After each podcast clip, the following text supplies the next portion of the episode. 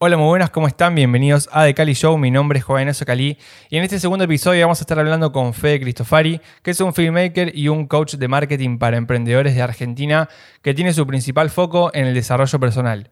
Uno de sus objetivos principales es poder ayudar e inspirar a jóvenes para que vivan de lo que aman. Vamos a estar hablando de temas como por ejemplo la motivación y la productividad, así que espero que lo disfruten y bienvenidos al show.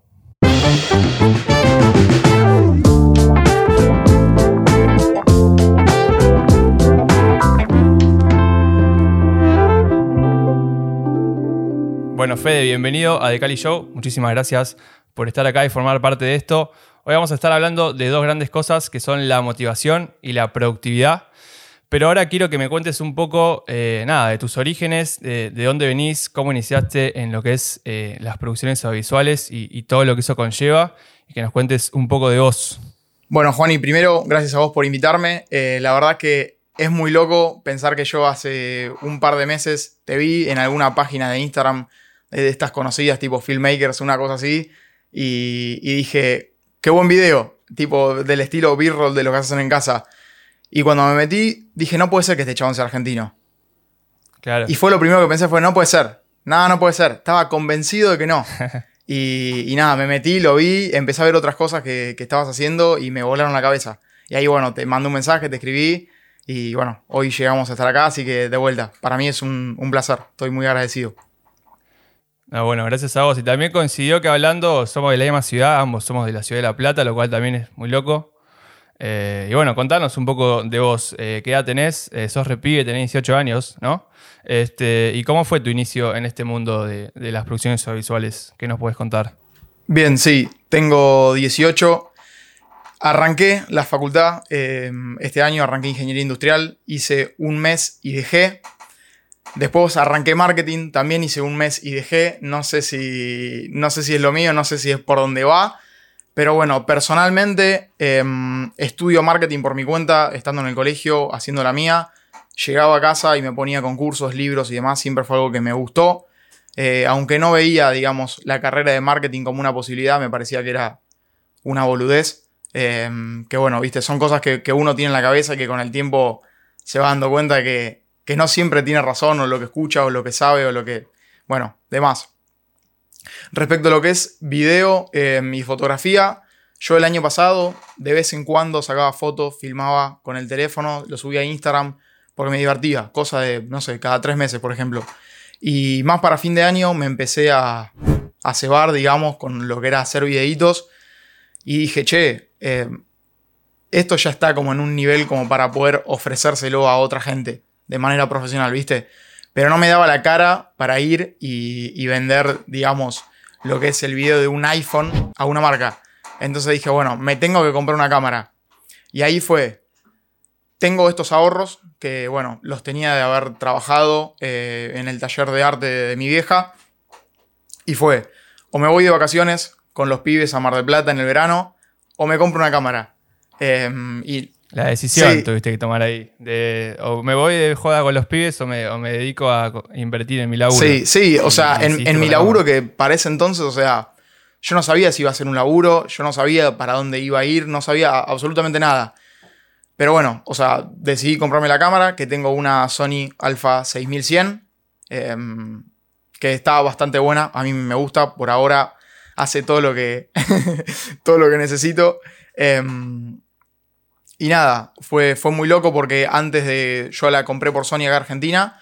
Y antes de que me llegara, yo ya estaba en Citibel, que es un lugar de acá donde vivimos, en el centro, para los que no saben, recorriendo local por local, restaurante por restaurante, marca de ropa por marca de ropa, metiéndome a los locales y diciendo, che, hago videos, si les copa que les haga algún laburito gratis, antes de que me llegara la cámara. ¿Cómo fue ese? Bueno, me estás contando cómo fue tu inicio. Eh, ¿Cómo fue tu primer approach con un cliente cuando no tenías nada, digamos? O sea, ir de cero, de cada rota, decir, che, vengo a hacerte esto. O sea, ahí es donde funciona quizás esto de empezar a ofrecer trabajos gratis para tener una cierta base y después empezar a cobrar. ¿Cuál era tu idea con eso? ¿O, cómo empezaste? Mira, de lo que sé hoy a lo que sabía cuando arranqué, o sea, yo te puedo decir que hoy en día me meto y antes de arrancar me vería 300 millones de videos de YouTube. Me metería en Instagram, buscaría en todos lados cuando arranqué, literalmente que no conocía este mundo. Entonces, tipo, ni pensé en, bueno, si ofrezco mi laburo gratis, capaz que me tengo una posibilidad de entrar y después voy y le muestro el resultado. O sea, era algo que ni tenía en la cabeza. Es como que directamente tenía ganas de hacer videos y, como te dije, o sea, fui local por local ofreciéndome. Y que no sé, 50 lugares que fui, ninguno me dijo que sí. Ninguno. Em, que bueno, son cosas que yo tampoco sabía, ¿viste? Yo qué sé. Entras y un mozo te dice, eh, bueno, le vamos a dejar tu contacto al encargado, que ahora sé que nunca llega ese mensaje. Y que. Eso nunca llega. Y que no es la manera de contactar. ahí te vas dando cuenta. Claro, ahí te vas dando cuenta que, quizás ese no es la mejor manera de, encarar con un cliente, porque no es con la persona que vos tenés que ir a contactar directamente. Pero está buenísimo esto de, bueno, empezar de alguna manera a moverte y, entender que no es que te va a llegar laburo porque sí, sino que hay que moverse, sea de esa manera, sea mostrando tu trabajo en redes, sea lo que sea. Eh, todos empezamos así, eh, hinchando y haciendo videos como podamos, o, el trabajo que sea, no importa si son producciones o, lo que sea. Está bueno esto de eh, salir y moverse un poco. Bueno, y después de, tantas como idas y vueltas con clientes, me imagino que quizás alguno te ha dicho que sí y ahí fue como tu primer trabajo y, eso llevó a una seguidilla de, empezar a trabajar con ciertos clientes, ¿no? ¿Cómo fue ese primer cliente con el que trabajaste?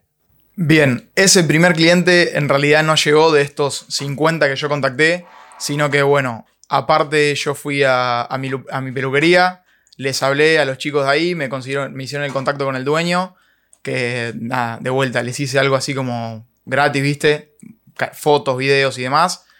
Y, nada, o sea, la realidad es que de empezar a subir videos, ponerle a Instagram, yo qué sé, un día me llegaba un mensaje de una persona que no conocía y me decía, che, me dijeron que haces videitos. Bien, sí, lo que sea. Y así, uno, dos, tres. Em, y esto fue en febrero de 2020, ahora. Y en, en, un mes, antes de que enganchara la cuarentena, habré hecho tres, cuatro laburos. Cobrando lo mínimo, ¿viste? Yo diciendo como no puede ser que esté cobrando dos mil pesos un video. Tipo, estoy loco, demente. Eh, sí, pero bueno, todos empezamos de alguna manera así. Y, me contabas que justo ahí, o sea, hiciste esos trabajos y después te agarró justo la cuarentena, ¿no? O sea, como que fue iniciar y de golpe, además de que cuesta ese arranque, ya te agarró la cuarentena que, sobre todo acá en Argentina, fue muy extensa. Eh, ¿Y cómo viviste vos esa cuarentena? ¿Qué hiciste para para seguir siendo productivo a pesar de no poder salir a filmar, que para nosotros quienes hacemos producciones audiovisuales fue un gran choque, como que me imagino para un montón de gente también. ¿Y cómo te hiciste para mantenerte motivado con, eso? Bien, a ver, em, como te dije que había hecho estos cuatro trabajos, estaba como hablando con otros negocios para seguir haciendo trabajos, o sea, estaba en como, digamos, la semana que agarró la cuarentena, mi mejor semana en cuanto me había reunido con todo el mundo para empezar a hacer cosas. Y de repente se cortó absolutamente todo, ¿viste? Em, y nada, o sea, en casa hice algún que otro video al principio, ¿viste? No sé, estilo B-roll, lo que se empezó a poner de moda, de, producciones en casa, ¿viste? Em, nada, hice una, dos cosas, pero no por laburo, sino por mi cuenta. Y a poco nada, a ver, dije, tengo todo esto de lo que es marketing que vine aprendiendo, lo tengo guardado en cuadernos, tengo que hacer algo con esto. Eh, de alguna manera puedo darle un uso. Entonces ahí se me ocurrió la brillante idea, en su momento, de abrir una agencia donde pudiera combinar todo lo que es contenidos con lo que es marketing, ¿bien? Que fue lo que le puse, hice una página que se llamaba Group Media, em, que duró un par de meses, ahora ya está como en cero porque de vuelta, planes y replantearse las cosas una y otra vez eh, te van cambiando de caminos. Pero bueno, o sea, en, cuanto a lo que es motivación, a ver, yo soy una persona que me encanta aprender. Eh, y pienso que lo principal es, digamos, el saber lo que querés en... No te voy a decir en la vida, porque capaz que es muy profundo y hay como gente que, claro, claro, que capaz que no le llega tanto. Pero el decir, qué es lo que querés hacer, o sea, o por lo menos, ¿viste? Em, en el sentido de que, a ver, como te dije, dejé la facultad dos veces, yo no sé qué es lo que quiero hacer ahora, no estoy tan orientado, pero yo sé que en mi vida quiero cosas grandes. quiero hacer cosas distintas, quiero generar un impacto, quiero poder ayudar, quiero poder inspirar. Y sé que para llegar a eso tengo que estudiar. La motivación para mí viene de, el primero, quererte a vos mismo, saber quién sos y después, qué es lo que querés hacer, qué es lo que... No, no específicamente en una carrera, un trabajo, sino quién querés ser vos como persona. Eh, bien, yo sé que para poder inspirar, para poder ayudar, para poder crecer personalmente, tengo que primero aprender un montón. Em, y tenés que, digamos, aceptar que no sabes nada. Que es clave, sí, tener ese como grado también de humildad y no creerte más que la otra persona. Y me interesa esto que decís de, a mí me gusta poder ayudar, dar mis conocimientos.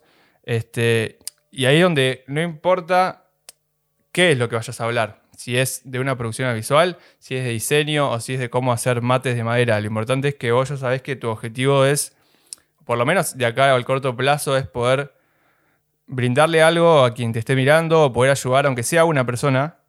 Eh, entonces por ahí es la importancia de, no, como decimos, no es saber lo que querés, pero sí tener claro hacia dónde querés ir, ¿no? Bien, es que si te pones a pensar, a ver, por más que sepas 10, Ponle que no sabes 10. 10 saben los chabones que vos mirás y que te parecen unos grosos bárbaros. Pero vos sabés 3. Porque arrancaste hace un par de meses, como me pasó a mí. Pero vos ya estás en 3. Y sigue habiendo una persona que está en 1. Y que vos por lo menos algo de lo que vos aprendiste en, estos pocos meses podés enseñarle.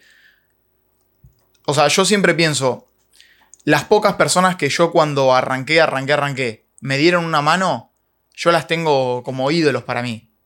Eh, aunque sea un simple mensaje, yo qué sé, escribirle, vos recién arrancando, no tenés ni idea de nada, le escribís a un chabón en Instagram y te responde con la mejor onda, no sé, te hace recomendaciones, ¿por qué no probás esto? ¿Por qué no haces esto?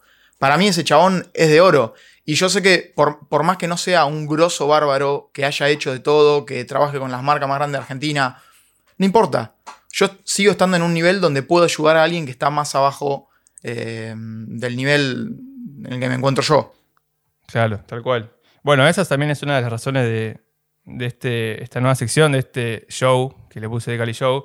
Es poder también, es una excusa para yo aprender de con quien esté entrevistando o con quien esté hablando, porque siempre va a haber algo que se aprenda nuevo. O sea, vos vas a enseñarme seguramente un montón de cosas hoy y espero yo también poder eh, enseñarte algo y que la gente que esté viendo también pueda llevarse algo de eso. Pero es como decís, creo que no importa en qué nivel estés, siempre hay algo que, aunque sea mínimo, el otro se pueda llevar y eso es lo importante.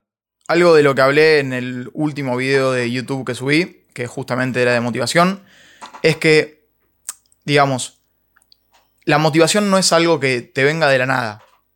Uno siempre dice, no estoy motivado para hacer esto, no, hoy no tengo ganas, no estoy motivado, y en realidad no es que vos vas a seguir haciendo lo que estás haciendo y de repente va a llegar la motivación.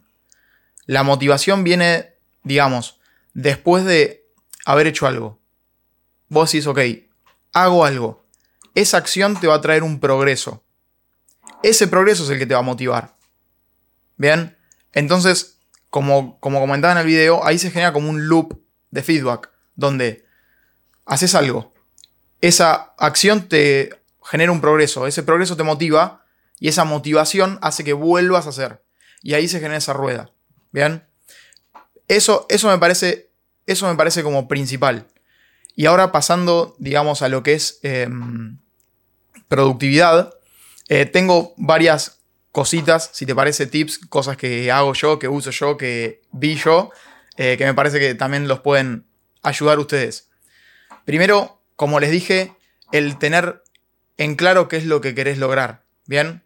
o a corto plazo, por lo menos. Yo me planteo metas anuales, metas mensuales y metas diarias me ayuda un montón a, digamos, ir progresando y cuando no me siento tan productivo o no me siento tan motivado, por lo menos tener algo en lo que seguir. Porque quizá pasa que decís, bueno, no tengo nada que hacer, ¿qué hago ahora? En cambio, si vos, digamos, tenés tus objetivos puestos y las cosas ordenadas, digamos, siempre vas a tener algo que hacer. Y me parece como fundamental en cierta parte. Y eso va muy de la mano con lo que dijiste hoy de motivación. A mí me pasa mucho que esto, justamente de que cuando a veces eh, no lográs motivarte o no lográs eh, ser productivo en algo, te frustras y quedás como en cero y a veces cuesta salir de ese estadio este, en el que, bueno, hay una seguidilla de dos, tres días que te cuesta hacer cosas y de ahí la importancia de los pequeños pasos. Eh, por lo menos yo lo que practico es bajar tareas que sean simples eh, respecto a mi trabajo, más que nada. Es decir, antes ponía, bueno, tengo que editar un video. Y era una tarea enorme editar un video. Vos tenés que desglosarla quizás en micro tareas y eso va haciendo que vos vayas tachando, sepa lo que tenés que hacer hoy o lo que tenés que hacer mañana y, y a partir de eso se vaya moviendo esa rueda, como decís vos, y mantenerte un poco motivado. Bueno, por lo menos hoy hice tres de estas tareas. En cambio, si vos tenés una tarea muy enorme que no puedes cumplir en un día, hasta te termines frustrando. No sé cómo lo ves vos o cómo te organizás cuando tenés que hacer algún trabajo. Sí, completamente. O sea, lo de dividir, digamos, una tarea en tareas más chicas siempre va a ser muchísimo más fácil para que alcances cualquier objetivo. O sea, y si lo pensamos también a largo plazo, el hecho de decir, no sé, ejemplo, quiero ser el filmmaker más grosso de Argentina. Bueno, ¿qué implica ser el filmmaker más grosso de Argentina? Bueno, que tengo que laburar con marca A, marca B y marca C. Bien, bueno, ¿qué cosas tenés que hacer para poder llegar a laburar con marca A? Y así, digamos, se hace esta ingeniería inversa para vos tener una tarea tan sencilla que la puedes hacer hoy, que suma a, y es como un dominó, digamos. Es como un dominó. Vos haces algo hoy que va ayudando, va ayudando, va ayudando a que vos en el futuro seas el filmmaker más grande de Argentina. Bien. Em, quiero recomendarles dos canales de YouTube eh, que están muy buenos. Tres, en realidad, que hablan así de productividad. Están en inglés, eso sí. Em, el primero es Matt Diabela, no sé si lo conocen, me parece un genio que habla de todo esto que es productividad, motivación, em, hábitos y demás. Después tenemos a un, a un chabón que se llama Frank Thomas, que habla más o menos de lo mismo. y después a otro chico que se llama Clark Kegley, que es Ah, muy crack también. Bien, bueno, ese búscalo. Y ese me ayudó a mí también un montón con lo que es journaling. ¿Viste? Anotar. Tener un cuaderno y anotar. Que yo soy más de eh, que lo vengo practicando desde la cuarentena, que es así, ¿viste? Que vamos adoptando distintas cosas. Y me resulta mucho más práctico que tenerlo eh, en Notion, por ejemplo, que hablábamos el otro día. Tenerlo en papel a mí me ayuda un montón. Y hay un video eh, que este Clark tiene que te explica cómo él hace todo este proceso. Eh, y está genial, está genial. Para quienes después pregunten, vamos a dejar todos los canales o libros o cualquier cosa que recomendemos abajo en la descripción y si algo no lo dejamos después nos pueden consultar. Eh, y bueno, si queréis seguir comentando esto, que es súper importante, eh, es una técnica que yo también escuché de algunos de estos youtubers, esto de, escribir. No la practiqué nunca, pero ¿cómo es tu experiencia con eso? ¿Qué, en, qué te ayudó, digamos? Bien, yo te la puedo recontra recomendar. Eh, escribir todos los días que, a ver, parece algo como demasiado tonto, ¿no? El decir, no sé, despertate y a la mañana ponete a escribir lo que pensás. O ponete a escribir y es como, ¿para qué? O sea, ya sé lo que tengo que hacer, ya sé lo que, lo que hago, lo que estoy haciendo. O sea, es como, ¿para qué? Y en realidad, haciéndolo, solo haciéndolo me di cuenta el poder que tiene. Para nosotros creativos y para cualquier persona en realidad, el poder despertarte y todo, todo lo que tenés en la cabeza, poder bajarlo al papel y lo mismo a la noche antes de irte a dormir, te genera una tranquilidad y una paz mental increíble. Si vos, digamos, sos una persona que tiene todo el tiempo ideas, que todo el día le gusta hacer cosas y demás, si vos tenés toda la cabeza, todo el día pensando en problemas, cosas que tenés que hacer, uy, me olvidé de esto, y todo el día así, eh, estás quemado. Entonces, al, al pasar absolutamente todo lo que pasa por tu cabeza al papel, durante todo el día las ideas fluyen. Claro. Para el bueno. creativo, Sí, para el creativo te puedo decir que si no, si no es la herramienta más poderosa que, que hay. Claro. Y eso implica de, de lo que sea, cualquier cosa que te venga a la cabeza, bajarlo. Sí, y va de sí. la mano con esto que hablamos hoy de, de bajar tareas, que también es para esto, es para no tener que estar pensando lo que hacemos y que ya esté ahí. Es que fluyan las ideas de otra manera. Está bueno. Eh, ojalá que en algún momento lo pueda implementar. No soy de escribir mucho en papel, pero Bueno, Pero con, con Notion también. con pizarras Lo puedes hacer con Notion, sí. Pizarra yo también tengo y me ayuda También. un montón, sí. sí, es clave. Y este Thomas Frank tiene un video que está muy bueno donde te muestra y te explica cómo es la rutina de Elon Musk y la de Bill Gates. donde te cuenta que usan una técnica que se llama time boxing, bloqueo de, tiempo, y que Elon Musk se separa todo el día, se lo organiza en bloques de 5 minutos. Que a mí me resulta un poco extremo, lo probé y no me funcionó. Y lo que prefiero hacer, y lo vengo haciendo hace un tiempo y me recontra ayuda, es organizarme el día por horarios. Es decir, de 7 a 7 y media hago esto. De 7 y media a 9 hago esto otro.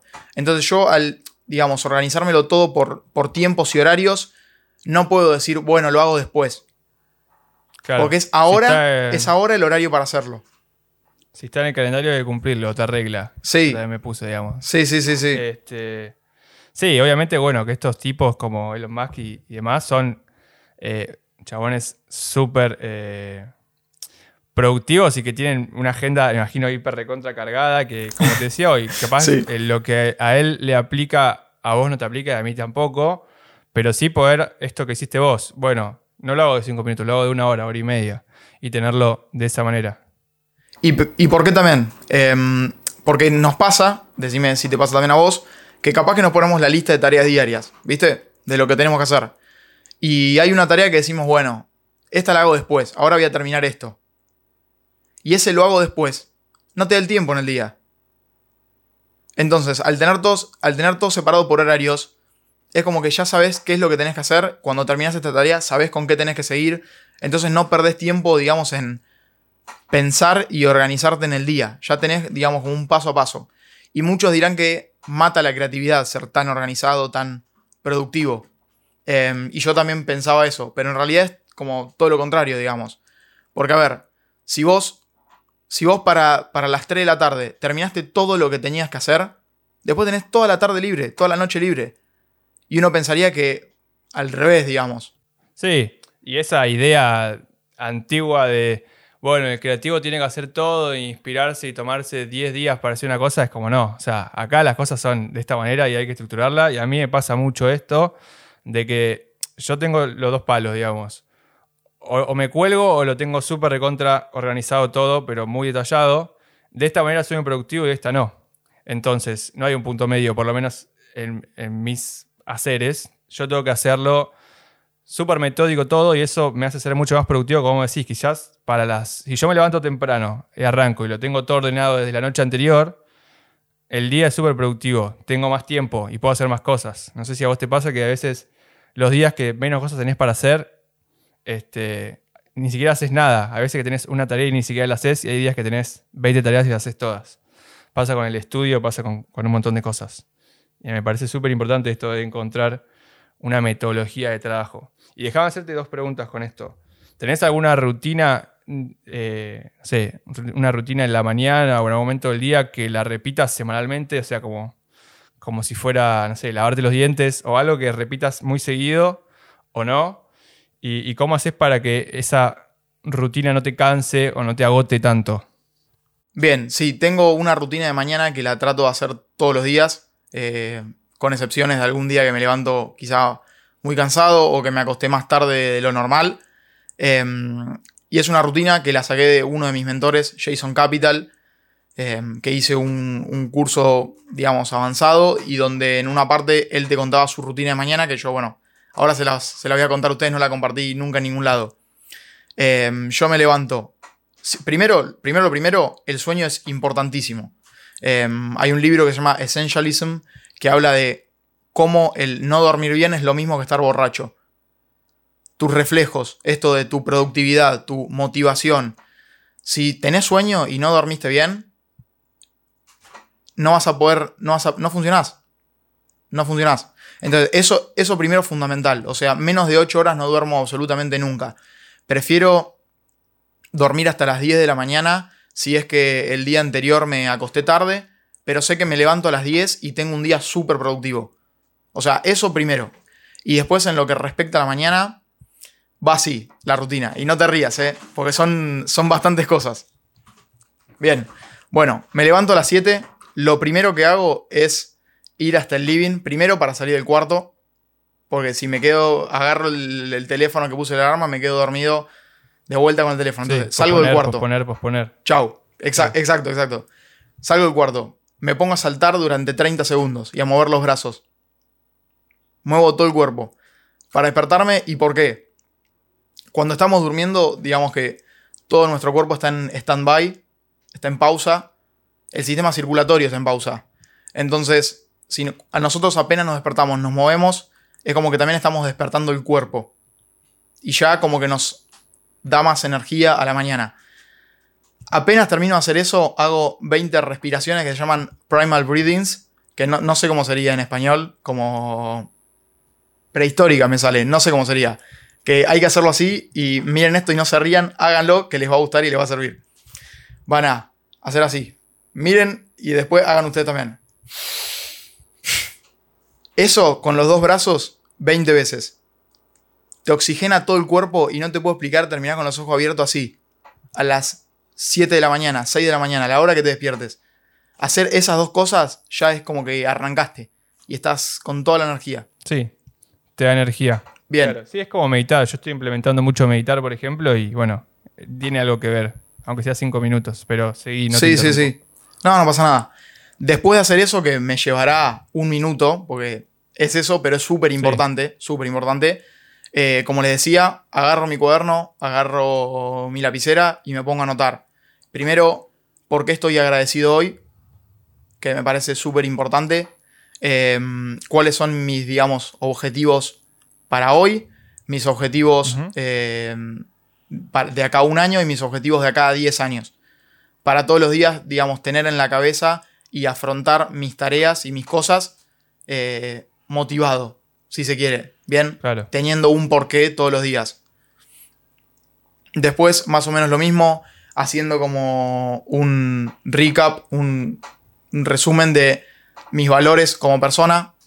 Yo valoro muchísimo lo que es el desarrollo personal, valoro mi familia, valoro mi salud, valoro Sí. el poder ayudar, el poder divertirme y que de vuelta es como todos los días marcar tu identidad. ¿Y por qué está bueno Sí, y recordártelo, Sí. ¿no? Todo el tiempo. Sí, sí, O sea, y, como pero ¿por qué está bueno? Porque capaz que pasa, no sé, ejemplo, salimos a comer, salimos a comer a algún lado. ¿Qué me pido? ¿Una hamburguesa o me pido, no sé, algo más tranqui? ¿Bien? Si vos todos los días te estás recordando que tus valores son la salud, no te vas a clavar una hamburguesa todos los días. Claro. Si tus valores son la familia, cuando tu hermano te contesta mal, no lo vas a, a matar. o sea, Sí. es, es tener sí, sí, sí.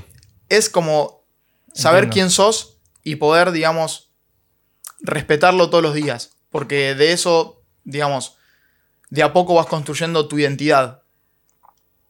Y no tenés que pensar, Claro. o sea, para llegar a esto no tenés que pensar en la identidad de quién sos ahora, sino quién querés ser. Sí, que es la- a la larga lo que, lo que vos querés ser es lo que vas a terminar siendo si es que lo podés ejecutar. Bien, O sea, bueno, y, y son, claro. y son pequeñas cosas que, digamos, haces todos los días y, y van construyendo esta, esta identidad y esta persona a la que vos aspirás. Y después hago Claro. dos cosas más.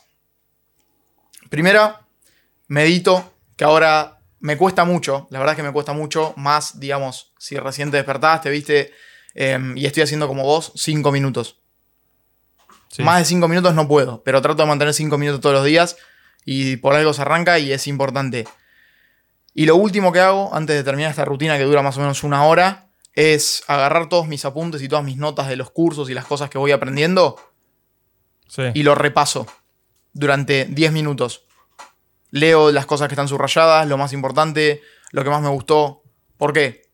Porque estás afilado todos los días. ¿Viste esa gente que, que Claro. vos decís, ¿cómo puede ser que todo lo que le pregunto tiene una respuesta? ¿Cómo puede ser que se acuerda De todo? ¿Cómo, cómo puede ser que... Y en realidad es que todos los días a la mañana repasás. Y eso está bueno porque depende de lo que vayas viviendo, lo que estés haciendo en el momento, son como disparadores de ideas también. Muchas, Sí, sí, te abre la muchas, pero muchas ideas surgen, para mí por lo menos, a partir de ver la misma frase, tipo ver literalmente lo mismo, pero depende cómo, yo, cómo esté yo y depende de lo que me vaya pasando durante los días, me van surgiendo proyectos nuevos, ideas nuevas, que después lo implemento y está buenísimo. Así que bueno, eso es lo último que hago y me parece que está genial. Claro, y mantener esta rutina, eh, primero que, bueno, particularmente a mí no me es fácil mantener una rutina tan seguido todos los días, pero me parece que es algo clave para progresar.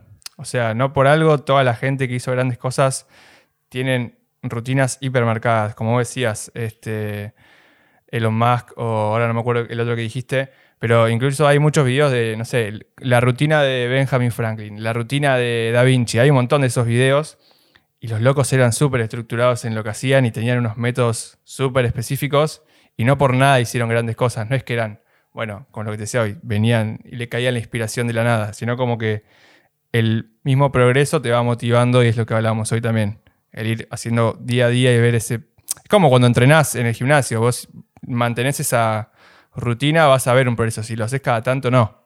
Esto quizás es un poco de lo mismo. Sí, y es que son patrones. A ver, como vos ves, em, digamos, la rutina de Da Vinci, la rutina de Benjamin Franklin, la rutina de Elon Musk, Bill Gates, quien quieras, o sea, te das cuenta que son personas que son referentes em, e ídolos, innovadores y creativos enormes, eh, cada uno, digamos, en su industria, en su rubro, y que si, si buscas el factor común, todos tienen esta, digamos, disciplina. Que vos decís, ¿cómo puede ser que hagan todo lo que hicieron? ¿Cómo llegaron a ser tan grosos? Bueno, construyendo desde abajo, construyendo en el día a día. Y es como decías vos lo del gimnasio, o sea, no es que de repente son grosos o porque de repente la pegaron. No, no existe eso para mí. O sea, es, el trabajo que pusieron día a día. de la nada, después caes. Es, es, el trabajo que pusieron día a día durante años. Em, y es de vuelta, a ver, ¿quién querés ser vos? ¿Qué querés hacer? Busca a la persona, digamos, a la, persona que te inspira, tu ídolo. Fíjate, no sé, qué aprende, qué lee, qué hace, cuál es su rutina.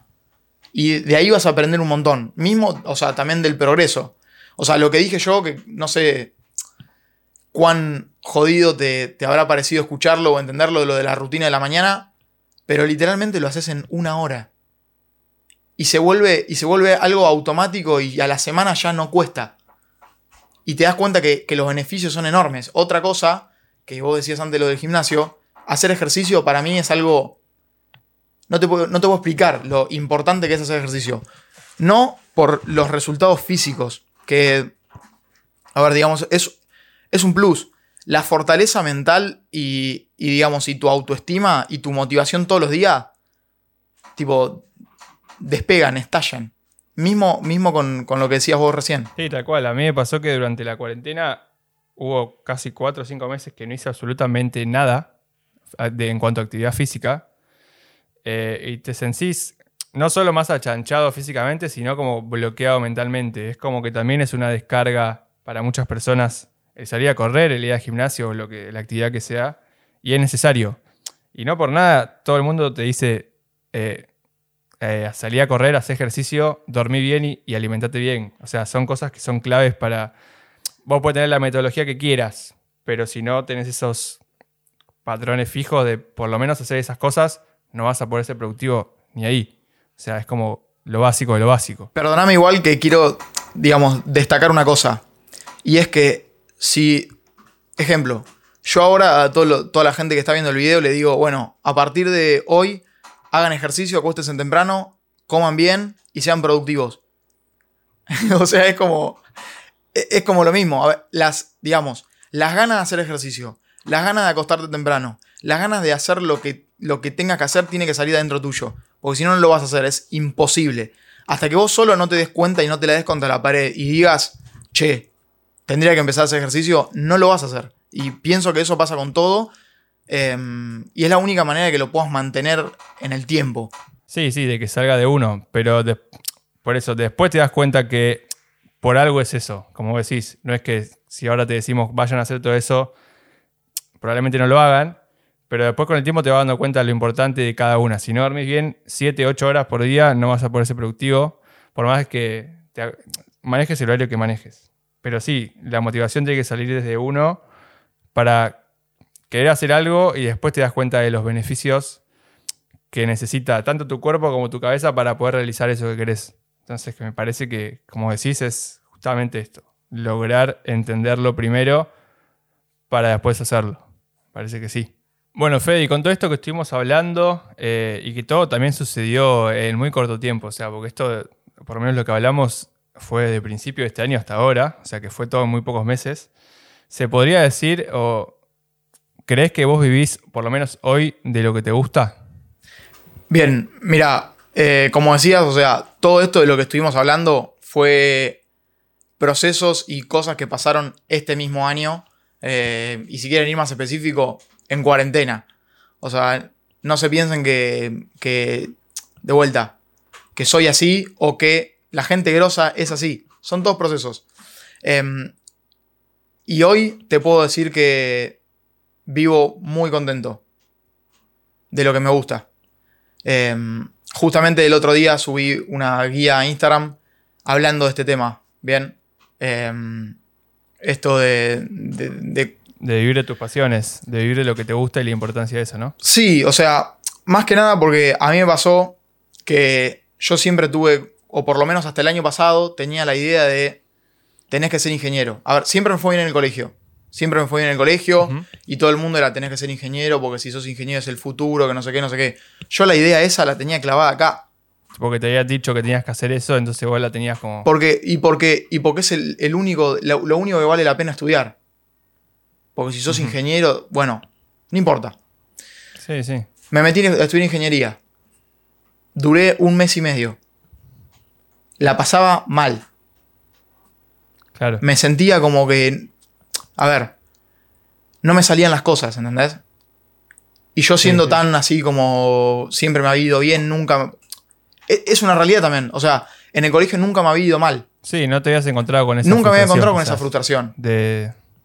Y es importante eso. Y, y de vuelta, o sea, con esto de que cuando arranqué, digamos, a hacer los videos y, y demás, antes de la cuarentena venía así, agarrando todos trabajos, a de repente perder, o sea, toda esa creatividad y en cuarentena meterme con ingeniería, digamos, perdí la creatividad de, de manera total. Y me chocó un montón. Y ahí me empecé a replantear el, el decir, che, tipo, quiero ser ingeniero. ¿Qué implica esto? O sea, quiero seguir haciendo esto. ¿Qué, quiero hacer? Y dejar y terminar dejando ingeniería me costó un montón. O sea, en lo personal, porque me sentí un fracasado, eh, que en realidad, a ver, es una boludez, porque no sabía ni lo que estaba haciendo.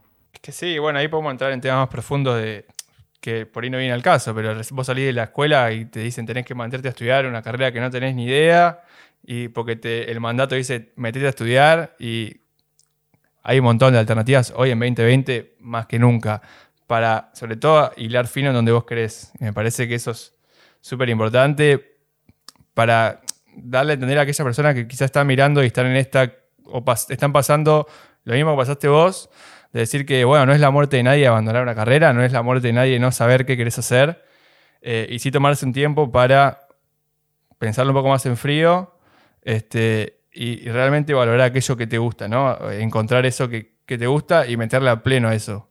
O sea, realmente. Bien, y te lo voy a resumir porque quiero hablarles de, de un concepto que, que me gustó muchísimo.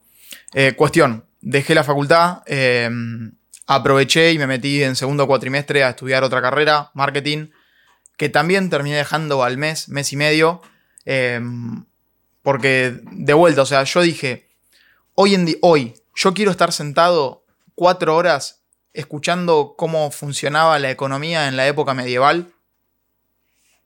O sea, que está bien que son las materias y es parte del proceso y es parte de todo. Pero yo no es lo que hoy quiero hacer. Lo que estoy viendo ahora, cuatro horas por día, todos los días, esto no me va a llegar a ningún lado. Entonces, o sea, a ver, me comprometí eh, a estudiar de la misma manera que si estuviera estudiando en la facultad, pero por mi cuenta. Pero eligiendo yo de quién quiero aprender y qué quiero aprender. Es decir, ¿por qué tengo que pasar por tres años de teoría para recién ahí meterme en cosas prácticas? ¿Por qué si, si estas 20 horas, 30 horas eh, de facultad por semana no las uso exclusivamente para aprender cosas prácticas y cosas que puedan ayudar a otros y cosas que me puedan levantar y, de- y destacarme de una manera tipo increíble?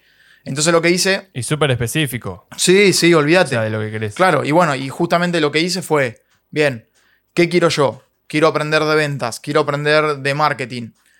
No marketing, digamos, lo común, lo, no sé, community management y, y todo eso que lo puedes encontrar en cualquier lado, o sea, avanzado. ¿Quiénes son los número uno en el mundo que hacen eso? Bien, los encontré y les pagué un curso. Lo más grosso que pueden ofrecer. Que terminas, o sea, termina saliendo mucho más que la facultad. Pero estoy aprendiendo lo mejor Sí, sí, de los pero mejores. aprendés algo súper específico de, de- con alguien que la, la rompe toda y da lo que querés. Sabés que no te vas a fumar cuatro horas de historia de lo que me dijiste hoy, sino que va por ahí. Y para mí la educación en 2020 y 2021 tiene que ir por ahí, o sea, incluso de la escuela. Bien. O sea, no tenés por qué ver tantas materias que es un nivel básico para todos igual. Esto de hacer cosas específicas, para mí va recontra. Y que, ahí. son cosas, y que son cosas que tienen un valor súper alto y que no es común. O sea, son cosas que literalmente en la facultad no están. Entonces, o sea, es como, bueno, estudio cuatro años en la facultad, cinco años en la facultad para después meterme en un máster y aprender cosas grosas de verdad. Tipo que no son Sí. comunes. Está bien que está buena la base, el estar relacionándote con compañeros y demás, que, todo lo que implica la facultad. Sí, sí, pero es una base. Pero es una base. Justamente. O sea, es una base y no te va a llevar a ningún lado. A ver, ¿te va a abrir la puerta de una empresa para que vos entres y arranques? Sí. ¿Yo quiero eso? No. Yo quiero tener habilidades que otras personas no tengan. Quiero aprender de los mejores y quiero construir mi propio camino, digamos. Y ahora, ya terminando con este tema, justamente hoy en día estoy tomando cursos y aprendiendo lo que yo quiero, cosas específicas, trabajando también, porque creo eh, que por más que tengas toda la teoría, si no lo puedes aplicar, no sirve. Y que cuando más aprendes es cuando te pones, digamos, eh, te pones las zapatillas y arrancás. Si no, como que mucho no sirve. Y de este mismo chabón Jason Capital, que es de, de la mentoría esta que, que estoy tomando ahora, que de la rutina de la mañana, habla de un concepto em, que es justamente esto de cómo llegar a vivir de, de tu pasión, ¿viste?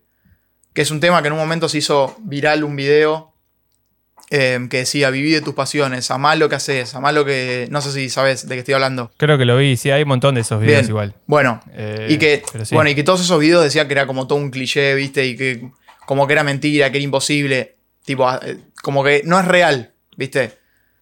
Eh, que no es para todos, que justo tenés que tener no sé qué para pegarla. Bueno, y de vuelta con esto que decía Jason Capital, te planteaba, digamos, tu vida como si fuera una cebolla. Cebolla por las capas, ¿viste? Em, y decía que el que vos llegues a vivir de una pasión y que de verdad te levantes todos los días haciendo algo que amás, tipo pasión, pasión, y que te va súper bien y que sos súper exitoso, lo que vos ves y decís, wow, bueno, eso no va a pasar ahora. Va a pasar dentro de 30 años, dentro de 20, dentro de 10, o sea, no importa cuándo. Pero ¿cómo haces que pase? Haciendo otras cosas primero. O sea, este, este vivir y ser súper exitoso, haciendo lo que amás, haciendo lo que, lo que sea, es el núcleo de la cebolla. Vos primero tenés todas, todas esa- esas otras capas. ¿Bien? Y cada capa son todos los proyectos y las cosas que vos hagas eh, a partir de ahora. Entonces, Obviamente relacionado con eso. no Con necesariamente. No, no, y, y justamente, o sea, ¿no? no, no necesariamente. A ver, lo, lo que decía y lo que planteaba era, ¿cuál es tu pasión hoy? Una pasión tuya hoy. Sí. Bueno, por ejemplo, hoy una de mis pasiones es poder realizar videos, hacer producciones audiovisuales, obviamente. Bien. ¿Qué es lo que tendrías que hacer entonces? Hoy tu pasión es hacer producciones audiovisuales. Ese va a ser tu proyecto y tu negocio hoy. Ponele que dentro de cinco años te, te deja de gustar, te cansa ser filmmaker. Y decidís ponerte a coleccionar cartas de, no sé, fútbol, de lo, de lo que te guste. ¿Bien? Dentro de cinco años, ese va a ser tu proyecto. E- esa es tu pasión en ese momento. A ver, tu pasión de ahora no va a ser la pasión que vos tengas cuando tengas 80 años. Entonces esto de vivir de tu pasión y así, o sea, no es algo instantáneo. Es algo que se construye. Vos viví, vos viví, vos viví y hacé lo que te gusta hoy. Cuando eso se acabe, ese proyecto que diga, bueno, no, no lo puedo llevar para ningún lado y te gusta otra cosa, arrancás esa otra cosa. Te consulto, ¿y, cómo haces para o sea, establecer objetivos si todo esto va mutando, digamos? O sea, ¿cómo estableces objetivos a largo plazo? Y depende. ¿O esos objetivos deberían ser más profundos? A ver, si vos querés, si vos querés ponerte un objetivo de acá a 50 años, va a estar complejo. Pero si vos querés ponerte un objetivo de acá a 5 años, 10 años, hacelo. Porque, a ver, tenés que profesionalizarte y hacerlo mejor eh, en lo que ya estás haciendo hoy. Pero, a ver, solo Sí. te vas a dar cuenta mientras estés, digamos, en el proceso de que algo te gusta o de que algo ya te está cansando y querés hacer otra cosa. A ver, en el final, todas las cosas que hagas van a estar alineadas con esa pasión tuya, pero que todavía no sabes bien qué es. Entonces, cada proyecto te va a ir guiando hacia este proyecto y esa pasión profunda que va a ser de esta vivir de tu pasión. ¿Bien? Claro. Y, esa, y cada proyecto, entonces, Y- digamos, es una capa de la cebolla que eventualmente, dentro de 5, 10, los años que sean, vas a llegar a, a lo que de verdad, digamos, es tu, tu misión. Digamos que esas capas de cebolla que vos estás nombrando serían como pequeñas metas que uno se va poniendo para lograr a- llegar como a ese núcleo que por lo menos hoy o en el plazo de cinco años es el objetivo que querés o lo que valorás hoy. Sería como un poco eso, digamos. No las veo como metas yo las capas de la cebolla, las veo como proyectos en sí. O procesos. Proyectos, Proyectos. yo qué sé, lo hablamos de manera distinta. No sé, me pongo un emprendimiento de que vendo remeras. ¿Bien? Sí. Dentro de tres años me cansé de vender remera, el mercado ya está estallado de gente que vende remera, no sé, por A o B dejo de, de hacer eso y digo, bueno, me gustó estar vendiendo cosas relacionadas a la moda, pero remeras no era lo mío. Arranco otro emprendimiento que vendo, no sé, relojes. ¿Bien? Me pongo a vender relojes. Cuando termino con los relojes digo, ok, me gustaron los relojes, pero capaz no la venta. No sé. La. no, sé no sé cómo decirte. Sí, sí, es como Lo que, que lo es- vas puliendo y Bien, hasta darle Me forma. gustó más lo que es publicidad que lo que es venta específica de relojes. Bien, bueno. Ahora tengo otro emprendimiento, el tercero, que es hacer publicidad de relojes. Y así como que. No sé cómo decirte, como que vas golpeando los carriles y como que vas como encaminándote a eso que de verdad te gusta hacer. Sí, está bien, como que lo vas moldeando a través de distintos proyectos. O ese proyecto mismo que va mutando. Sí, sí, exactamente. Hasta llegar Exactamente. Ahí va. Y algo, y algo que es clave, algo que es clave, como para, para cerrar de vuelta esta idea, es el entender que lo único que nos va a guiar y nos va a esto que vos decías de moldear nuestro proyecto van a ser los fracasos. El hecho de que vos fracases, tomátelo, digamos, como una guía. Como que eh, es, es el feedback de la vida. O sea, a ver, vos vas, te la das contra la pared. ¿Qué significa que te la diste contra la pared? Que no era por ahí. Entonces vos la próxima vez que vayas, no vas a ir por ese mismo camino porque sabes que te la vas a dar contra la pared, entonces vas a ir por otro lado.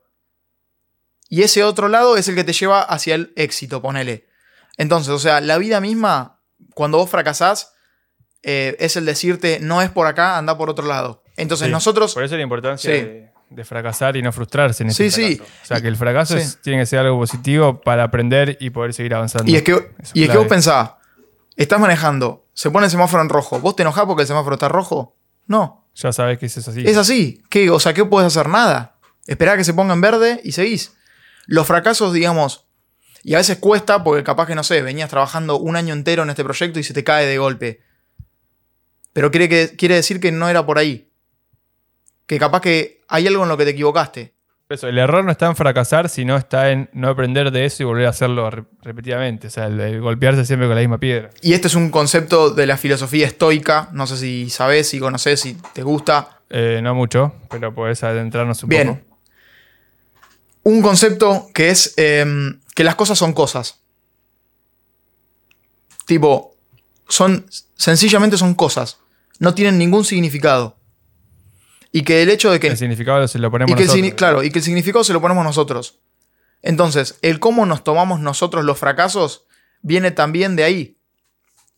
O sea, cómo reaccionamos nosotros a las situaciones es el 90% de lo que en realidad es.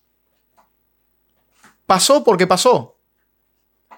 La Sí, sí. gravedad, Después el significado que vos la le das gravedad del hecho va, va a ser el significado que vos le des, la importancia que vos le des.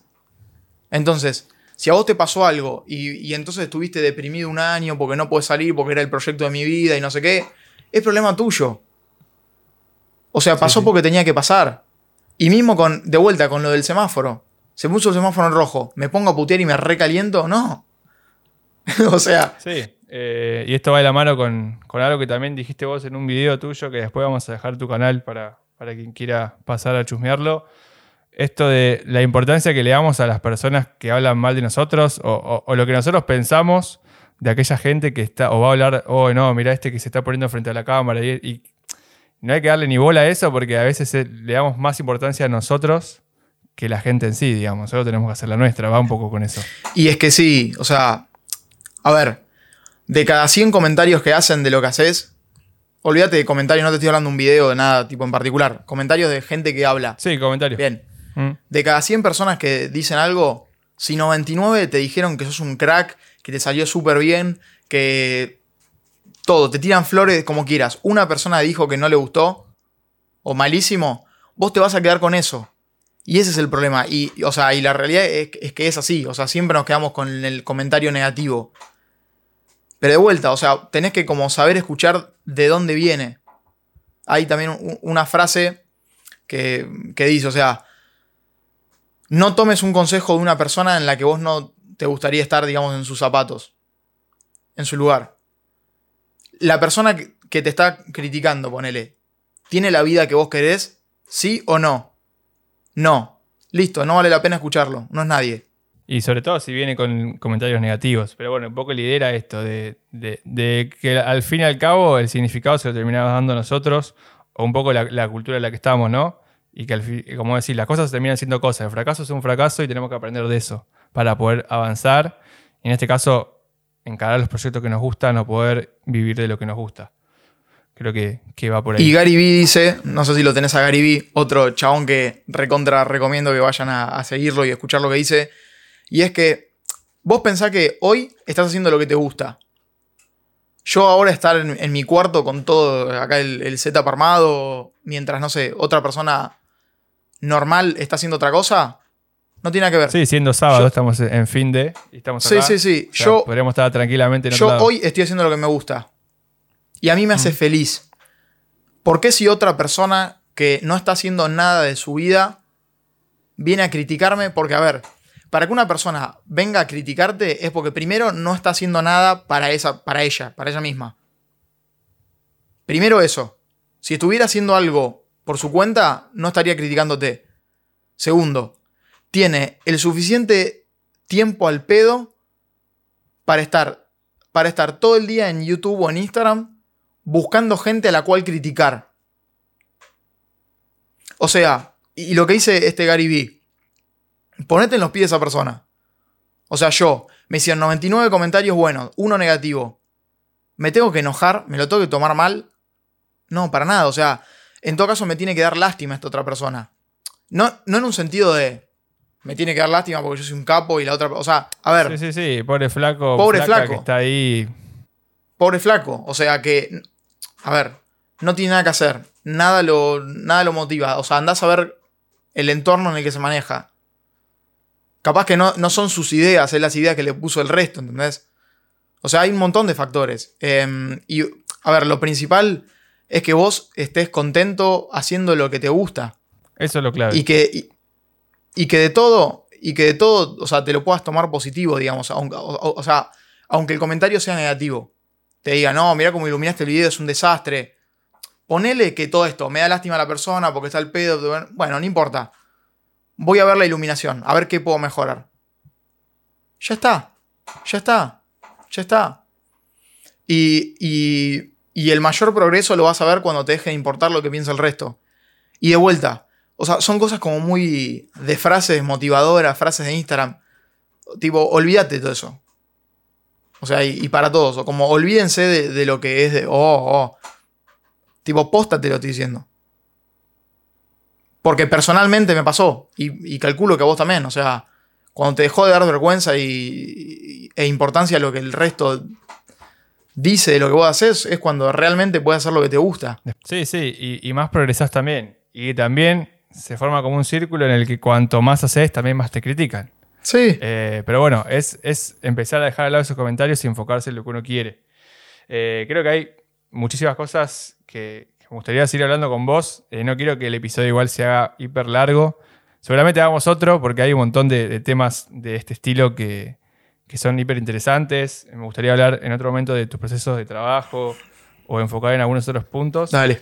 Pero bueno, nada, te agradezco muchísimo por estar acá, eh, por ser parte del show y, comparte. Eh, muy buena onda por todo, así que nada, Fede, muchas gracias por sumarte. No, de vuelta, gracias a vos. Eh, como te dije, es un honor estar acá.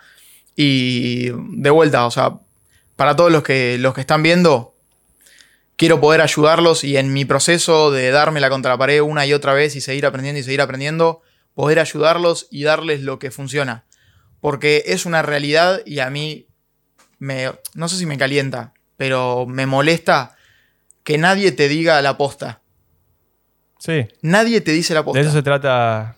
Esto se trata de esto también, o sea, contar las cagadas. ¿Por qué siempre cuentan las ganadas? Vamos a contar cuando fuiste con el cliente y te la mandaste. O sea, esas cosas quiero hablar. Sí. Y bueno, nada, me parece súper interesante compartir experiencias, a que sí sean mínimas y que por lo menos quienes hayan escuchado este, se lleven algo, aunque sea algo mínimo. Pero bueno, eh, abajo le dejamos nuestras redes para quien nos quiera seguir, tanto el Instagram de Fede como su canal de YouTube, si quieren ir a seguirlo y suscribirse. Y bueno, de nuevo, muchísimas gracias a todos los que llegaron hasta acá y nos vemos en otro episodio.